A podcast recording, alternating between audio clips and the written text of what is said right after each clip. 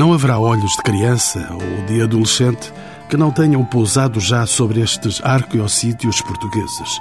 Situada no alto do Monte de São Romão, na freguesia de São Salvador de Briteiros, a cerca de 15 quilómetros de Guimarães, outros tantos de Braga, sobrevive desde a Idade do Ferro por uma área de mais de 20 hectares, a Citânia, possuída de ruínas guardadas por muralhas, onde se podem ver ainda casas de planta circular e um balneário onde se tomavam banhos de vapor e de água fria. Construída no primeiro século antes de Cristo, a Citânia de Briteiros deve ter sido abandonada no século III para ser descoberta no século XIX pelo arqueólogo Martim Sarmento, de renome europeu. É por aqui que estamos hoje, na escuta das águas do Rio Febras, ao lado do Museu da Cultura Castreja, onde brilha neste antigo solar da família Martins Sarmento a pedra formosa de Briteiros, por entre volumosas câmaras fotográficas do arqueólogo de artes várias. São nossos anfitriões arquiteta Paula Silva, diretora regional da Cultura do Norte, Amar das Neves, historiador, presidente da Sociedade e da Fundação Martins Sarmento, Gonçalo Cruz, arqueólogo responsável técnico do Conjunto da Citânia de Briteiros e do Museu da Cultura Castreja. E, por fim, Francisco Sandelemos, arqueólogo, doutorado em História pela Universidade do Minho, com especialidade em Pré-História e História Antiga, a quem pergunto porque é que Briteiros foi o caso de estudo que mais concorreu para alicerçar o termo cultura castreja na bibliografia europeia do século XIX.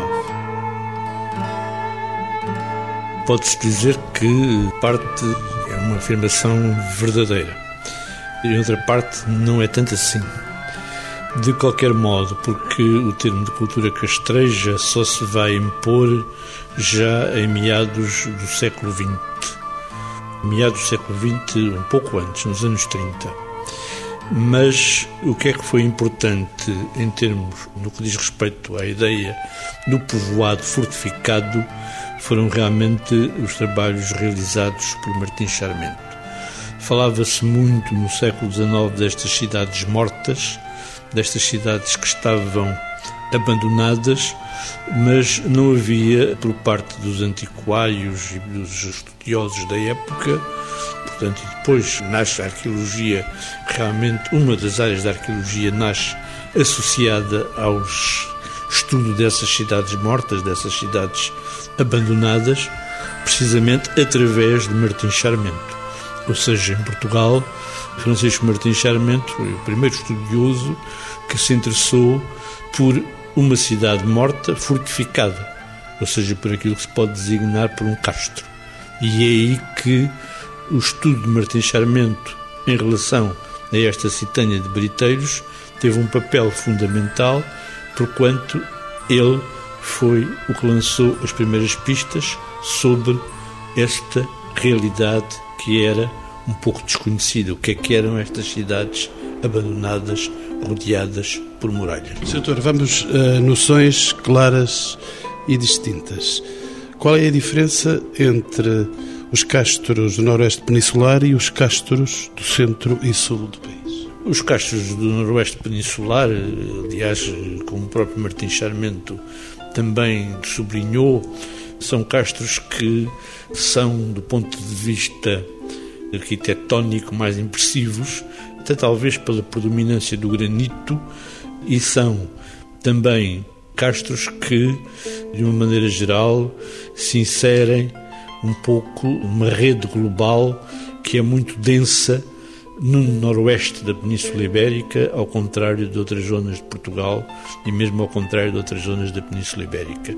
Ou seja, há, de facto, no noroeste centenas e centenas de castros, ao contrário do resto do país, em que o número de castros é mais reduzido. Esta grande densidade de castros talvez seja a característica principal do noroeste da Península Ibérica em relação às restantes zonas da Ibéria. Chamo aos encontros com o património o mais jovem dos participantes neste debate, o Dr. Gonçalo Cruz, é arqueólogo e é o timoneiro da Citânia de Briteiros. Existe uma ideia generalizada de associar o termo celta aos castros do Noroeste. Essa é uma ideia correta? De um certo ponto de vista, cientificamente falando, eh, associar diretamente estes povoados aos celtas não é correto. Ou seja, é incorreto nós referirmos-nos a povoados como a Citânia de Briteiros ou como outros castros que se conhecem como povoados celtas. A questão é que, e isso prende-nos necessariamente com a segunda questão, que é quem é que eram os celtas e o que eram os celtas. Acima de tudo, os celtas eram uma referência, uma referência escrita por parte do mundo romano relativamente a alguns povos que viviam na periferia do Império Romano ou que viviam no exterior do Império Romano, referindo-se sobretudo à zona da Gália, da atual França, e há também referências dos romanos a este termo na Península Ibérica, nomeadamente quando os próprios romanos falam em celtiberos, para a meseta norte da Espanha, portanto para a zona de Burgos, de, até Valladolid, há uma referência a célticos, a Celtic e na zona do Alentejo, que são, no fundo, eh, referências escritas que os romanos utilizam para identificar os povos que viviam na sua periferia e que, entretanto, eram integrados no Império Romano. O que acontece é que acabou por se associar um pouco eh, devido às referências dos romanos e, por outro lado, devido ao facto da língua nativa das populações que habitavam os castros ser uma língua do tronco comum celta, denominado tronco comum celta, associaram-se estes povoados aos celtas. Agora, a associação destes povoados aos celtas acontece aqui como, se assim entendermos, pode acontecer em muitas regiões da Europa, pode acontecer na Gália, na França, pode acontecer na Alemanha, pode acontecer nas Ilhas Britânicas. O que é verdade é que o registro arqueológico é diferente nestas regiões, em cada uma destas regiões. Entretanto, a Sociedade Martins Sarmento gera duas estações arqueológicas da Idade de Ferro no noroeste peninsular, concretamente o Castro de Sabroso e a Citânia de Briteiros. Existe diferença entre um castro e uma citânia, doutores Amaro das Neves? Exatamente não. Que eu saiba, não existe essa diferença. A única diferença está na designação que o povo lhe deu ao longo do tempo. A uns sítios chamava Castros, a outros chamava Cristelos, Crastos, Cividades também, Citâneas, e tudo é o mesmo tipo de povoado, embora nós aqui consigamos muitas vezes ter uma ideia de que a Citânia seria maior do que o Castro. E isso é o que é visível aqui no nosso caso. São dois castros que são muito próximos, porque a Citânia de Briteiros também é um castro, e a Citânia tem uma dimensão bastante maior do que o Castro Sabroso. Voltemos então às noções claras e distintas. A Sociedade Martins Sarmento é uma instituição centenária que sobreviveu até aos nossos dias. Qual a razão deste sucesso? Falo com o presidente da associação. A Sociedade Martins Sarmento tem mais exatamente 129 para 130 anos, porque foi criada em 1881. A Sociedade Martins Sarmento é uma instituição sui generis nasceu no último quartel do século XIX, no esteio de um conjunto de, de, instituições com uma natureza muito semelhante, com um espírito filantrópico muito forte, que é um grupo de cidadãos de um determinado local que se juntam para tentarem providenciar a melhoria das condições de vida e de educação dos seus concidadãos. E a Sociedade de Martichamento nasce exatamente com esse perfil de instituição. Uma instituição de bem-fazer cultural. Exatamente, bem-fazer cultural. Ela nasceu exatamente com o título de promotora da instrução popular no Conselho de Guimarães.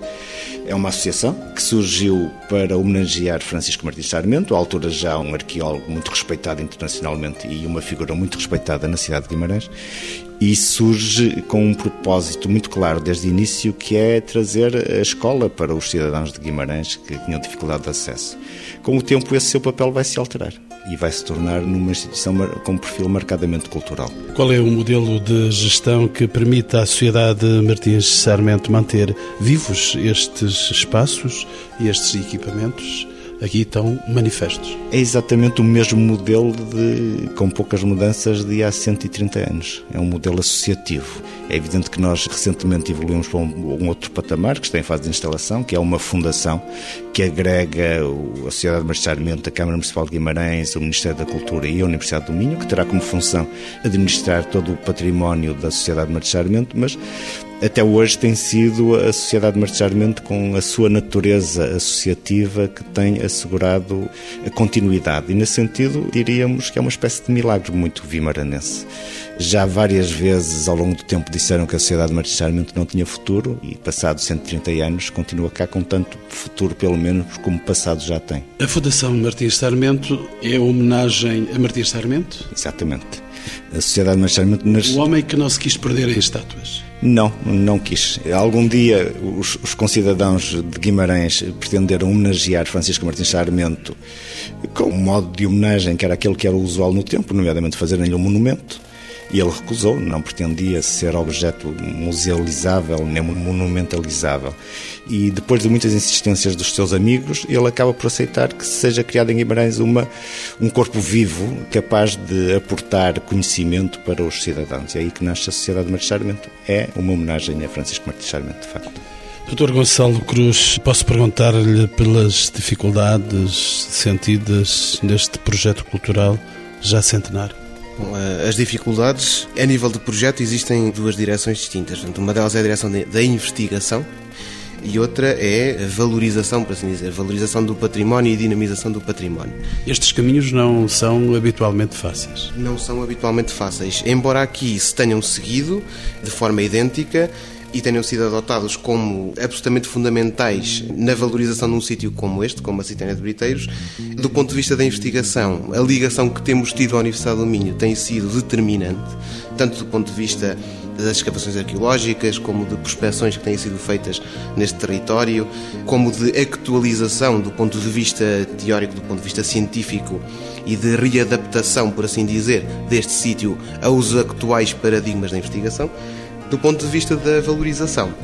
Tem-se tentado que esta valorização abranja cada vez mais a comunidade local, portanto, a comunidade vimaranense, ou seja, as pessoas do Conselho de Guimarães se sintam cada vez mais integradas neste património, ou integradas com este património, utilizando para isso os resultados da investigação, né, investigação atualizada e optando por algumas formas eh, dinâmicas ou inovadoras de apresentar esses resultados, ou seja, fazemos recriação histórica. Nesta recriação histórica temos elementos da comunidade local envolvidos, portanto, como figurantes fazemos eh, visitas guiadas a locais específicos que por vezes as pessoas nem sabiam que existiam, nomeadamente sítios rupestres, sítios com gravuras rupestres pré-históricas. Também aqui figuras rupestres? Dentro da própria Citânia, exatamente. Embora a maior parte delas sejam efetivamente mais antigas do que a Citânia, portanto que testemunham uma época em que provavelmente o local da Citânia não era habitado, mas que ficaram como testemunho.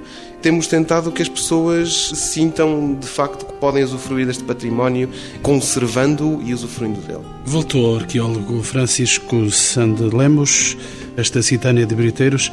Ela já era conhecida, tanto quanto sabemos, desde o século XVIII, pelos viajantes que procuravam aspectos do ruinismo clássico. Esse fator foi determinante para que esta Citânia seja o que é hoje? Bem, a Citânia constava, como muitos outros sítios, daquelas referências que os antiquários tinham em relação ao território, portanto, a apropriação do território e às suas viagens, digamos assim. No entanto, em meu entender, a Citânia de Briteiros poderia ter sucedido, como se sucedeu a muitos outros sítios, ter ficado esquecida até mais tarde. A Citânia de Briteiros tem realmente uma localização muito específica. Estava no século XIX, num tempo certo, no lugar certo, com o homem certo. Ou seja, quer dizer que tínhamos uma grande importância científica e numa grande dimensão monumental, estava de facto junto àquilo que foi a residência dos pais e onde cresceu também parte do seu tempo Francisco Martins Charmento, que lhe serviu de base para os seus estudos. Na segunda metade do século XIX, a Cidadania de Briteiros era um laboratório fundamental para Martins Charmento, que era um estudioso profundo das origens dos povos que habitaram o território do norte de Portugal, para ele, de facto, ensaiar como laboratório, pesquisar, tentar encontrar os vestígios que lhe dessem resposta àquelas questões que ele apreendeu através da sua grande biblioteca que constituiu em Guimarães. Doutor, por outro lado, sabemos que Briteiros é um dos sítios arqueológicos que mais contribuiu para o conhecimento das sociedades da Idade do Ferro no norte de Portugal. No seu processo de romanização, estávamos quase a falar sobre isso. Como é que é visível aqui essa romanização em Briteiros? Pode-se dizer que, digamos assim, a cidade de Briteiros contribuiu, em primeiro lugar, para uma questão fundamental que foi a terminação de uma cultura eh, autóctone. E, a partir desse momento, também Martim Charmente se interessou por entender até que ponto é que essa cultura autóctone da Idade do Ferro, depois de entrada em contato com os romanos, o que é que terá sucedido. Aquilo que, digamos assim, quem visita, quem está connosco aqui na Citânia de Briteiros, poderá encontrar como elementos mais paradigmáticos, mais visíveis, mais ilustrativos dessa presença romana, para além do próprio material que se recolhe e que se observa nas escavações, será evidentemente, e que são materiais importados, em particular ânforas, serão evidentemente algumas adaptações de antigas unidades domésticas de acordo já com critérios arquitetónicos da época romana. E precisamente será esse o elemento fundamental que nos permite visualizar a romanização da Citânia, porque em si mesmo a Citânia, o seu urbanismo, é verdadeiramente uma cidade pré-romana. É uma cidade pré-romana que não vai ser muito alterada durante o século I. E, aliás, não tinha sentido na medida em que estava a construir uma outra grande cidade, que era a cidade de Bracar Augusta. A Pedra Formosa é um dos objetos mais conhecidos e uma das histórias mais interessantes eh, a serem contadas aqui em Briteiros. Afinal, as comunidades indígenas já tomavam banho e gostavam de o fazer em edifícios próprios, os conhecidos balneários monumentalizados. Os romanos terão tido influência nos comportamentos destas gentes. Ora bem, os estudos atuais e as últimas, digamos assim, aquilo que se tem ultimamente refletido sobre o uso dos balneários está cada vez mais claro cada vez mais claro no sentido de que a proposta que alguns investigadores ainda mantêm de que os balneários foram um resultado de uma influência romana é cada vez mais residual. Cada vez mais se pensa que os banhos castrejos são um indicador de uma cultura e de uma civilização específica do Noroeste e que teriam não uma finalidade, digamos assim, higiênica, mas sobretudo teriam uma finalidade ritual.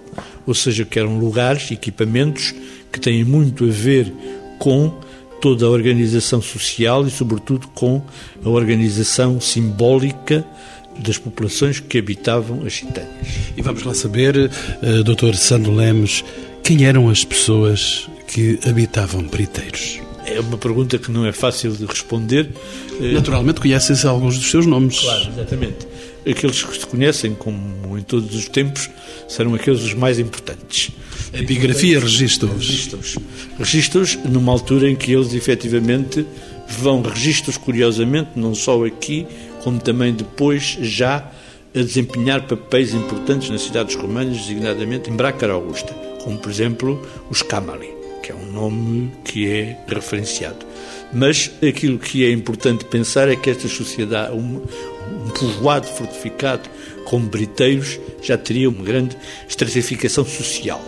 E nesse sentido, nós podemos imaginar, podemos supor, podemos deduzir, através dos dados, através da análise do próprio urbanismo, que existiriam famílias que podemos considerar como famílias aristocratas e depois existiriam outros grupos que seriam as clientelas dependentes de uma forma ou de outra, económica ou por outros motivos políticos, desses grupos aristocratas. Quer dizer, na cidade de Brinteiros estamos perante uma sociedade já muito avançada. E terão surgido alterações nessa sociedade avançada pela presença da romanização, logo a seguir à romanização? Esse é um dos aspectos mais complexos e mais interessantes de todo o estudo que é neste momento realizado no Noroeste. Aquilo que se sabe é que terá havido processos de resistência e processos de aliança. Nós não temos dados concretos para dizer quais foram os processos de resistência, porque esses são muito difíceis de detectar pela sua própria natureza. Mas temos dados muito explícitos em relação aos sinais de aliança. E esses sinais de aliança traduzem-se, por exemplo, pela presença muito significativa da família dos Camali na gestão política de Bracar Augusta. Queria só acrescentar, por exemplo, que um dos Camali assume um papel da magistratura da cidade de Braga muito significativo. Ou seja, quando nós pensamos na romanização, pensamos muitas vezes em colonos itálicos, mas de facto a romanização do Noroeste faz-se com os povos que habitavam o Noroeste e não com colonos itálicos. Doutor Gonçalo Cruz, de que viviam as populações que habitavam este sítio e hoje estamos a vê-lo aqui moldurado por um sol raro neste inverno? Acima de tudo, a comunidade que habitou a Citânia de Briteiros era uma comunidade, do ponto de vista económico, maioritariamente agrícola ou, ou agropecuária, portanto, como aconteceu ao longo do primeiro milénio antes de Cristo, de um modo geral. Por vezes há investigadores que falam em castos agrícolas, mas na verdade todos os castos eram agrícolas, portanto as pessoas cultivavam a terra, as pessoas cultivavam o fundo do vale, que parece tão distante visto daqui, cultivavam o fundo do vale, cultivavam cereais, cultivavam hortícolas, a criação de animais tinha uma importância fundamental, a criação de caprinos, de ovinos, mas existem também outras atividades economicamente importantes associadas direta ou indiretamente com a agricultura, como no caso da confecção de roupagens, mas por vezes não associadas à agricultura, como a olaria, que seria determinante, e como a metalurgia. Portanto, são atividades que parecem ter concretamente neste local, ter sido de uma enorme importância para a economia local. E o que terá determinado o abandono precoce destes sítios? O que é que terá acontecido? Normalmente, quando se fala em abandono de um sítio, as razões económicas parecem sempre vir ao de cima facilmente. Mas neste caso, o abandono da Citéria de Briteiros não foi determinado por questões económicas. Foi determinado essencialmente por uma alteração da estratégia de povoamento precisamente no contexto da romanização. Ou seja, temos a fundação da cidade de Brácara, temos a fundação de uma pequena povoação onde hoje é a vila das Caldas das Taipas, temos um município romano em Caldas de Vizela, temos uma rede viária romana que foi implementada e que ligou esses novos núcleos de habitação e a Citânia de Biteiros está do ponto de vista rede viária, marginalizada. Portanto, não há nenhuma via romana que passe na Citânia. As pessoas, como falou há bocado o Dr. Sandelemos, houve um deslocamento das próprias elites para as cidades romanas e isso terá sido o aspecto mais determinante no abandono do local. Uma das coisas que mais impressiona nestes sítios, Dr. Sandelemos, são os traços incipientes de urbanização. Como é que estas pessoas que viviam em casas circulares começam a inserir-se num ambiente diferente? Essas casas, essas, nós hoje eh, chamamos unidades domésticas. Essas unidades domésticas, essas casas circulares têm normalmente um ponto central que é realmente o pátio. E esse pátio é muito significativo na arquitetura. E podemos dizer que o pátio é uma tradição de facto mediterrânica bastante significativa. Eu não diria que ele seria totalmente incipiente, mas teria já talvez outras influências e outras tradições. É evidente que, em relação à organização depois da rede de ligações de ruas que interligam esses módulos habitacionais, eles já poderão ter influências sucessivas de contactos com povos e também com o sul eh, da, da Península Ibérica. No que diz respeito à romanização, em alguns pontos, a entrada de traçados muito ortogonais, muito retilíneos e, sobretudo, com dimensões da época romana podem de facto significar a passagem a uma influência romana na arquitetura. Doutor Amaro das Neves é o presidente, como já dissemos, o presidente desta Associação Martins Sarmento. Existem diversas titânias e castros visitáveis no Noroeste. Que podem os visitantes ver aqui que não vejam noutros sítios? Acima de tudo, podem visitar um sítio arqueológico que é uma das primeiras referências da arqueologia portuguesa.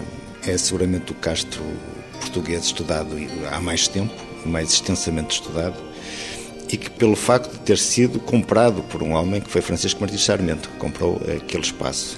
Esse é o elemento definidor eh, destes lugares? Em grande parte é, é as condições em que está hoje o castro, a Citânia de Oriteiros, resulta muito disso, ou seja, nunca esteve ao abandono. Desde que começou a ser escavada em 1875 até aos nossos dias, esteve sempre sobre, primeiro, sobre a gestão direta do Dr. Francisco Martins Sarmento e, após a sua morte, sobre a gestão da Sociedade Martins Sarmento. E, portanto, foi um castro que esteve sempre cuidado. Dr. Sandro Lemos, ia a intervir. É realmente memorável, porque é um exemplo para todos os governos que sucederam ou seja, nós temos muito poucos sítios arqueológicos adquiridos pelo Estado e mesmo esse sem risco E, portanto, realmente temos aqui, digamos assim, avant la lettre, a primeira ideia do parque arqueológico.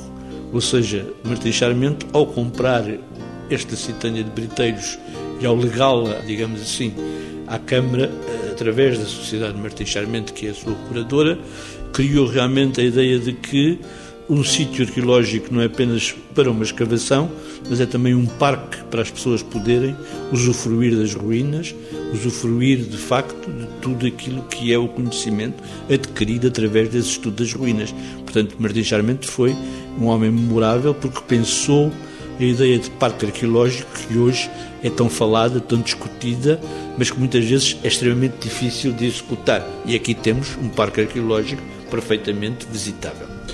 Não temos uh, imagens para o atestar, doutor uh, Amaro das Neves, mas podemos avistar aqui, desta citária, o antigo edifício Espaço Rural da Quinta da Ponte, recentemente adaptado a equipamento cultural de apoio à interpretação deste tipo próprio de património arqueológico.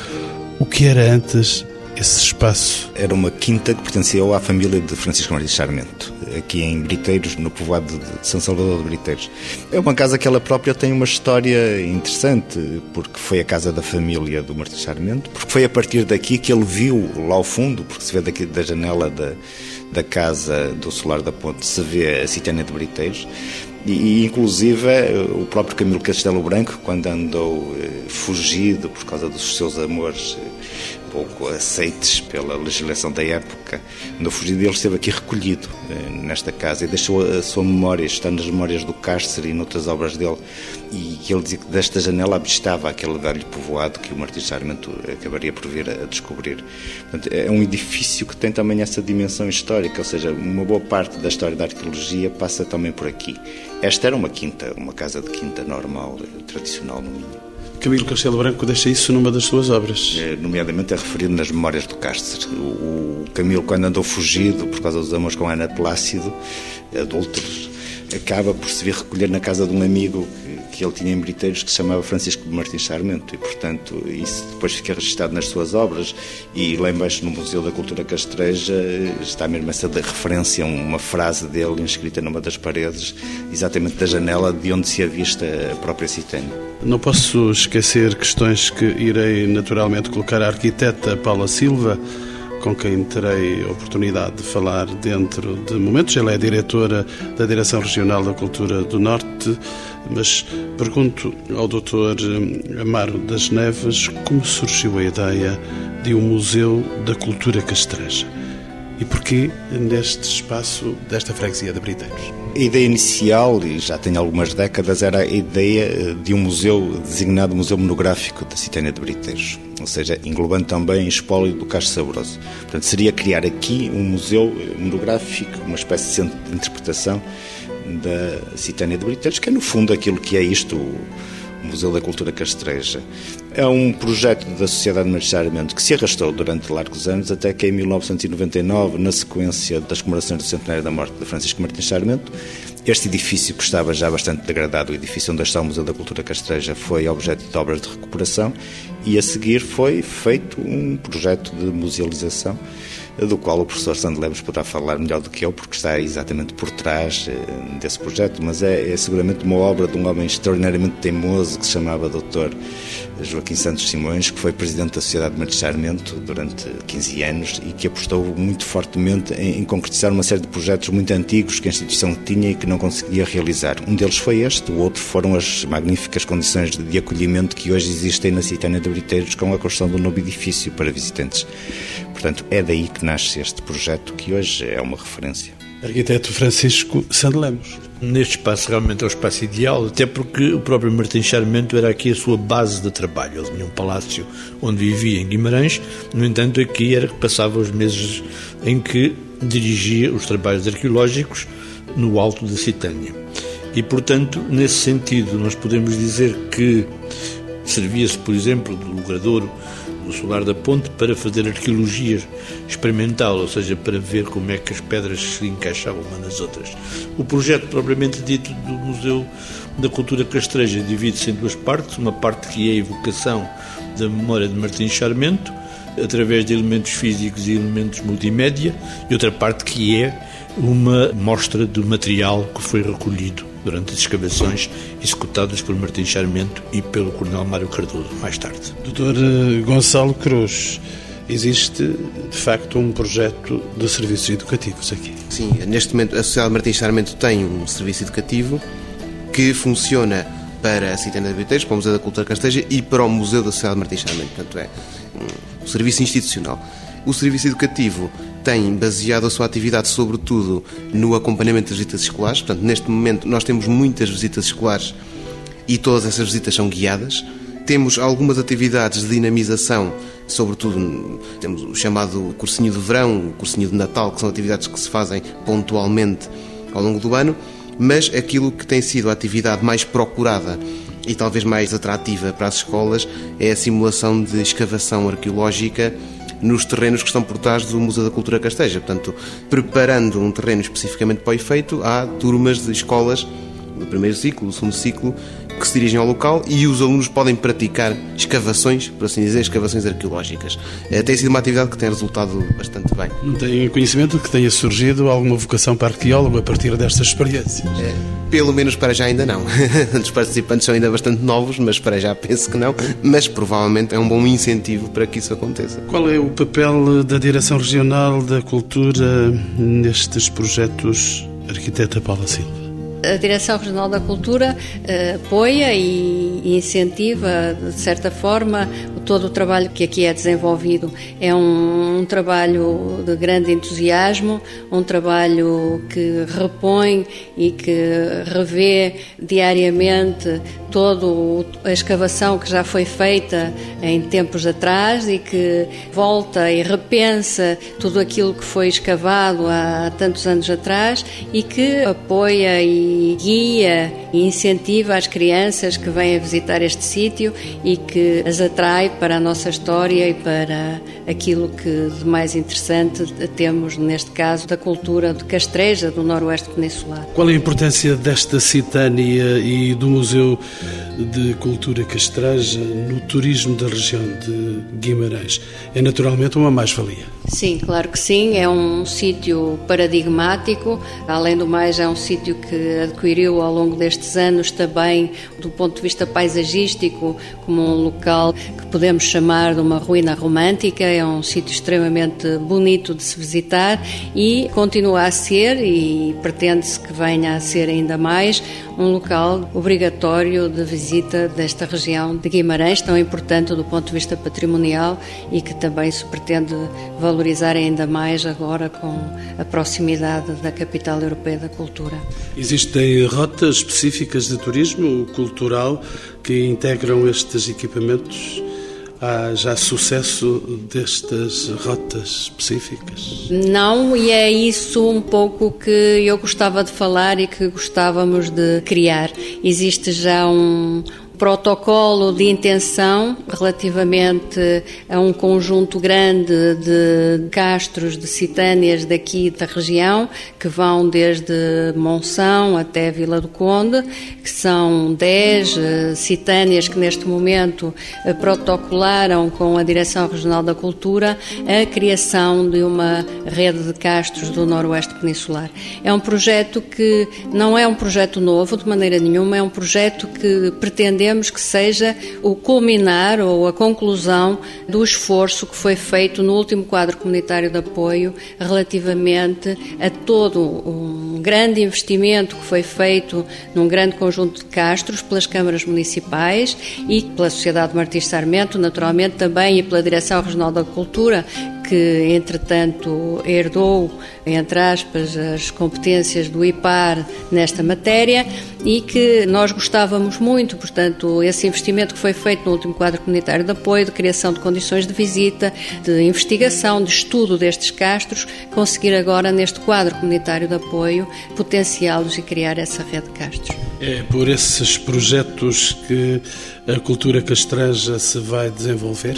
Eu penso que pode ser bastante mais divulgada. Ou seja, há visitas agora a cada um destes sítios, mas aquilo que nós gostávamos é que depois cada pessoa que visita ou a Citânia de Santa Luzia, ou a Citânia de Sanfins, ou a Citânia de Briteiros, nesses sítios tenha conhecimento das outras citânias que existem e que as possam visitar e que tenham conhecimento de como as podem visitar, porque a distância entre elas é muito pequena e, portanto, podem ver com facilidade: ah, mas eu estou aqui próximo. Aliás, com as acessibilidades que existem agora aqui na região, isso ainda se torna bastante mais facilitado e podemos criar percursos de visita que, de facto, valorizem e potenciem cada uma delas criando, como se costuma dizer, a união faz a força e, portanto, o conjunto delas, além do mais, mostra a importância que teve esta cultura nesta região. A força e a grande importância que, vistas no seu conjunto, é mais perceptível do que visitando uma só.